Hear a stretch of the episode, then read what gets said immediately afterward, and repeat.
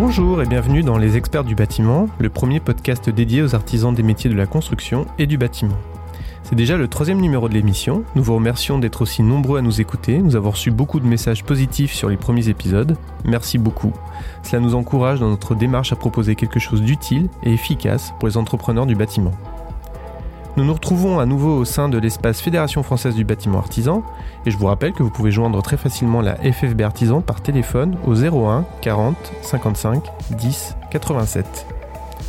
Le sujet du mois les 7 clés pour réussir de bons contrats. Notre expert pour vous donner des réponses concrètes et rapides est Jean-Loup Pro. Jean-Loup, bonjour. Bonjour. Est-ce que je peux vous laisser vous présenter? Oui, bien sûr. Euh, donc, je suis responsable juridique à la FFB Grand Paris au sein du service euh, marché.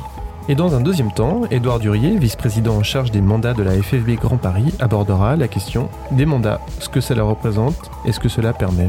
Édouard, bonjour. Bonjour. Très bien, rentrons dans le sujet et découvrons les 7 clés pour réussir ces contrats. Alors euh, Jean-Loup, première question qui va être assez simple, qu'est-ce qu'un contrat? Eh bien, un contrat, c'est euh, un document écrit qui engage euh, les parties qui le signent. du coup, c'est vrai que c'est, il faut être vigilant parce que beaucoup de documents peuvent engager une entreprise. Un devis signé, c'est un contrat. un bon de commande signé, c'est un contrat. Un, avenant signé, c'est encore un contrat. Nous avons reçu des questions de la part d'entrepreneurs du bâtiment et il y en a une qui revient souvent. Quelle est la différence entre devis et bon de commande? Euh, C'est pas la même chose? Ah justement, si c'est la même chose. Euh, attention aux idées reçues. Euh, que le document s'appelle devis, bon de commande ou je ne sais quoi d'autre encore, dès lors qu'il met des obligations à la charge des parties et qu'elle le signe, c'est un contrat qu'ils les engagent mutuellement. Alors, vous, parlez de contrat signé. Ça veut donc dire qu'un contrat signé est indispensable Ah oui, indispensable. Euh, si une entreprise ne fait pas signer son contrat par le client, ce dernier n'est tout simplement pas engagé en fait. Alors, si les travaux ont lieu quand même, euh, il y aura certes un accord tacite du client, on va dire, surtout s'il fait des versements pendant les travaux, mais pour autant, euh, il sera très difficile, voire impossible, euh, pour l'entreprise de faire valoir ses droits en justice. Euh, en cas de litige, parce que euh, au-delà de la somme de 1500 euros, il faut savoir que la preuve par écrit est obligatoire devant les tribunaux. Donc avoir un contrat signé, c'est une chose, mais sur le contenu, est-ce qu'il y a des, choses particulières à connaître? Mhm, Bien sûr. On pourrait tenir une conférence de, 3 heures sur le sujet. disons que pour les artisans notamment, qui interviennent chez des particuliers pour des travaux de dépannage, de réparation et d'entretien, le devis doit être détaillé, quel que soit le montant de, l'intervention, qu'ils interviennent en cas d'urgence ou non aussi. Et ils doivent également afficher leurs tarifs euh, dans leurs locaux et également sur Internet euh, s'ils ont un site. Euh, un devis détaillé est donc requis dès le premier euro. il contient notamment le décompte détaillé en quantité et en prix de chaque prestation, en particulier le taux horaire de main-d'œuvre et le temps estimé ou alors le, montant forfaitaire de chaque prestation si c'est pas auto horaire. Il y a aussi la dénomination des produits et matériels nécessaires à, l'opération prévue et leur prix unitaire. Il peut également s'agir, le cas échéant, des frais de déplacement. Et si le contrat est signé chez le client, euh, est-ce que ça change quelque chose? Alors ça change la donne, c'est vrai. L'entreprise doit notamment indiquer que le client dispose d'une faculté de rétractation, en précisant ses modalités d'exercice, et en joignant un formulaire détachable de rétractation que le client pourra remplir et adresser à l'entreprise si euh, il décide de, se rétracter. Toutefois, hein, il faut savoir que ce délai de rétractation ne s'applique pas euh, dans le cas où les travaux d'entretien ou de réparation sont effectués dans une situation d'urgence. Euh, bien évidemment, hein, on dispose, la FFB Grand Paris dispose de modèles de contrats, donc les entreprises n'hésitent pas à nous appeler. Alors justement, une autre question qu'on a reçue de la part de plusieurs adhérents de la FFB euh, est que on entend souvent parler des conditions générales de vente. Mmh. Euh, bah, qu'est-ce que c'est finalement euh, par rapport au contrat? Alors par rapport au contrat, alors pour commencer, une petite précision de vocabulaire puisque pour les marchés de travaux, on ne parle pas de conditions générales de vente, mais de conditions générales d'intervention. En fait, l'objet du document, c'est le même, euh, mais il est spécifiquement adapté à une prestation de travaux.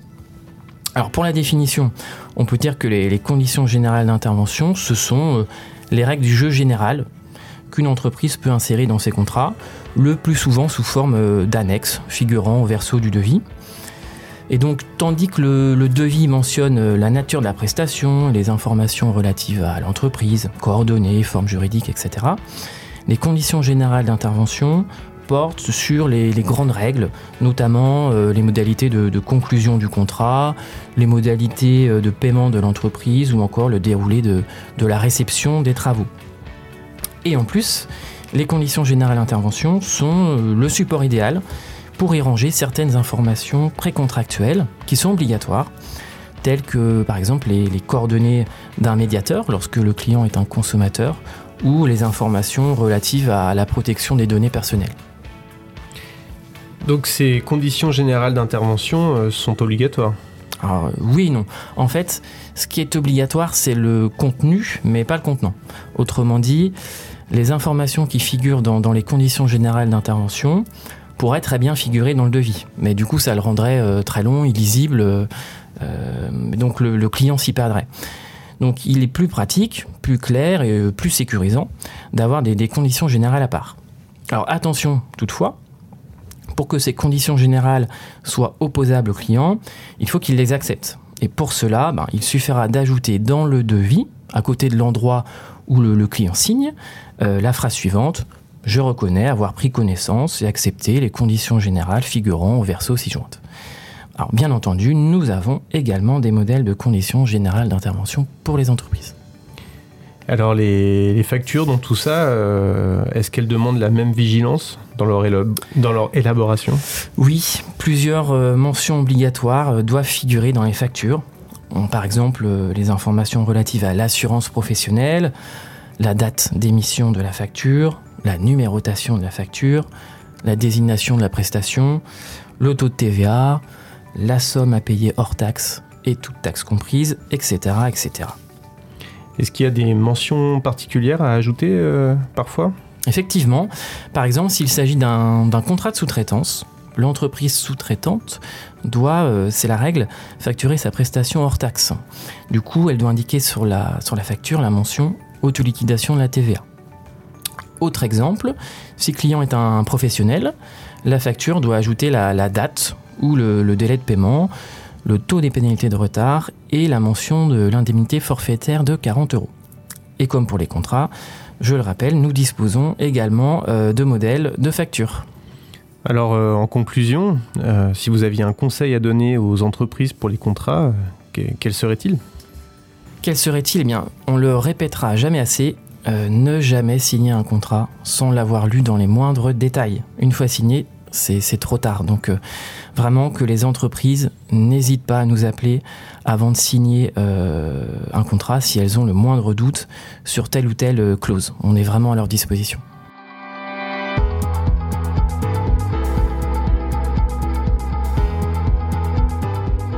Merci beaucoup Jean-Loup. Nous passons maintenant à la deuxième partie de l'émission en compagnie de Édouard Durier, vice-président en charge des mandats de la FFB Grand Paris. Édouard, merci d'avoir accepté de, nous rejoindre pour l'émission.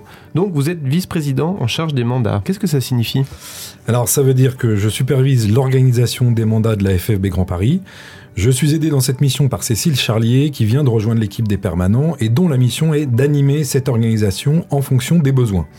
Nous avons près de 500 mandats pour environ 250 mandataires actuellement, qui représentent concrètement le bâtiment et ses entreprises dans tous les organismes où les sujets qui les concernent sont traités. Chaque mandataire a un chef d'entreprise référent dans la file qui le concerne, et ce référent travaille lui-même en binôme avec un permanent FFB référent aussi, qui lui prépare ce dont il a besoin pour recevoir ou passer les messages là où il représente la FFB Grand Paris. D'accord. Alors euh, concrètement, quel, quel exemple de sujet on peut citer? Alors, nous avons des mandataires dans toutes les instances que nous sommes amenés à rencontrer dans notre vie de chef d'entreprise, comme l'URSSAF, la Caisse des congés payés, la CRAMIF, les prud'hommes, la Sécurité sociale des indépendants, etc. Ils sont nos ambassadeurs dans des domaines aussi variés que l'économie, le social, l'environnemental, le juridique. Leur mission est de défendre les intérêts des chefs d'entreprise du bâtiment et porter leur voix. Intérêts généraux, mais aussi régulièrement intérêts individuels. Ils sont amenés parfois à soutenir un dossier particulier, à Calibat par exemple. On peut aussi les appeler et les consulter de chef d'entreprise à chef d'entreprise et en toute discrétion. Alors, est-ce que tout le monde peut être mandataire? Eh ben oui, évidemment. Pour certains mandats plus techniques, des formations sont prévues. L'engagement de chacun dans un mandat est important car il permet de faire bouger les lignes à plus ou moins long terme. Nous pouvons et devons être nombreux à dire la même chose, en même temps et partout. Cela donne de l'influence au réseau FFB. Quand on est chef d'entreprise, petite ou plus grosse, on doit s'engager pour défendre ses propres intérêts et ceux de notre secteur. Personne ne le fait à notre place, il existe un mandat adapté pour chacun d'entre nous. Alors, quel est l'intérêt euh, direct euh, pour le mandataire? On choisit le mandat ou les mandats qui nous intéressent, on est accompagné par notre organisation professionnelle et ses permanents, ils sont notre équipe. On se constitue rapidement un réseau professionnel en croisant, en croisant régulièrement des confrères, mais aussi un réseau institutionnel qu'on peut activer le jour où on en a besoin. Par exemple, sur un problème d'inaptitude d'un salarié ou un dossier coincé à la SSI.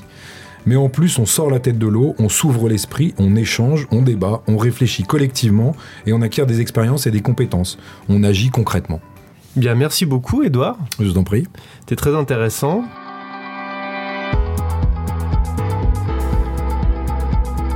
C'était les experts du bâtiment. Merci d'être de plus en plus nombreux à nous écouter. Vous pouvez vous abonner sur Deezer, Spotify et Apple Podcast pour être informé de l'arrivée du dernier épisode. Et si l'émission vous plaît, n'hésitez pas à en parler autour de vous. Rendez-vous dans un mois pour le prochain numéro.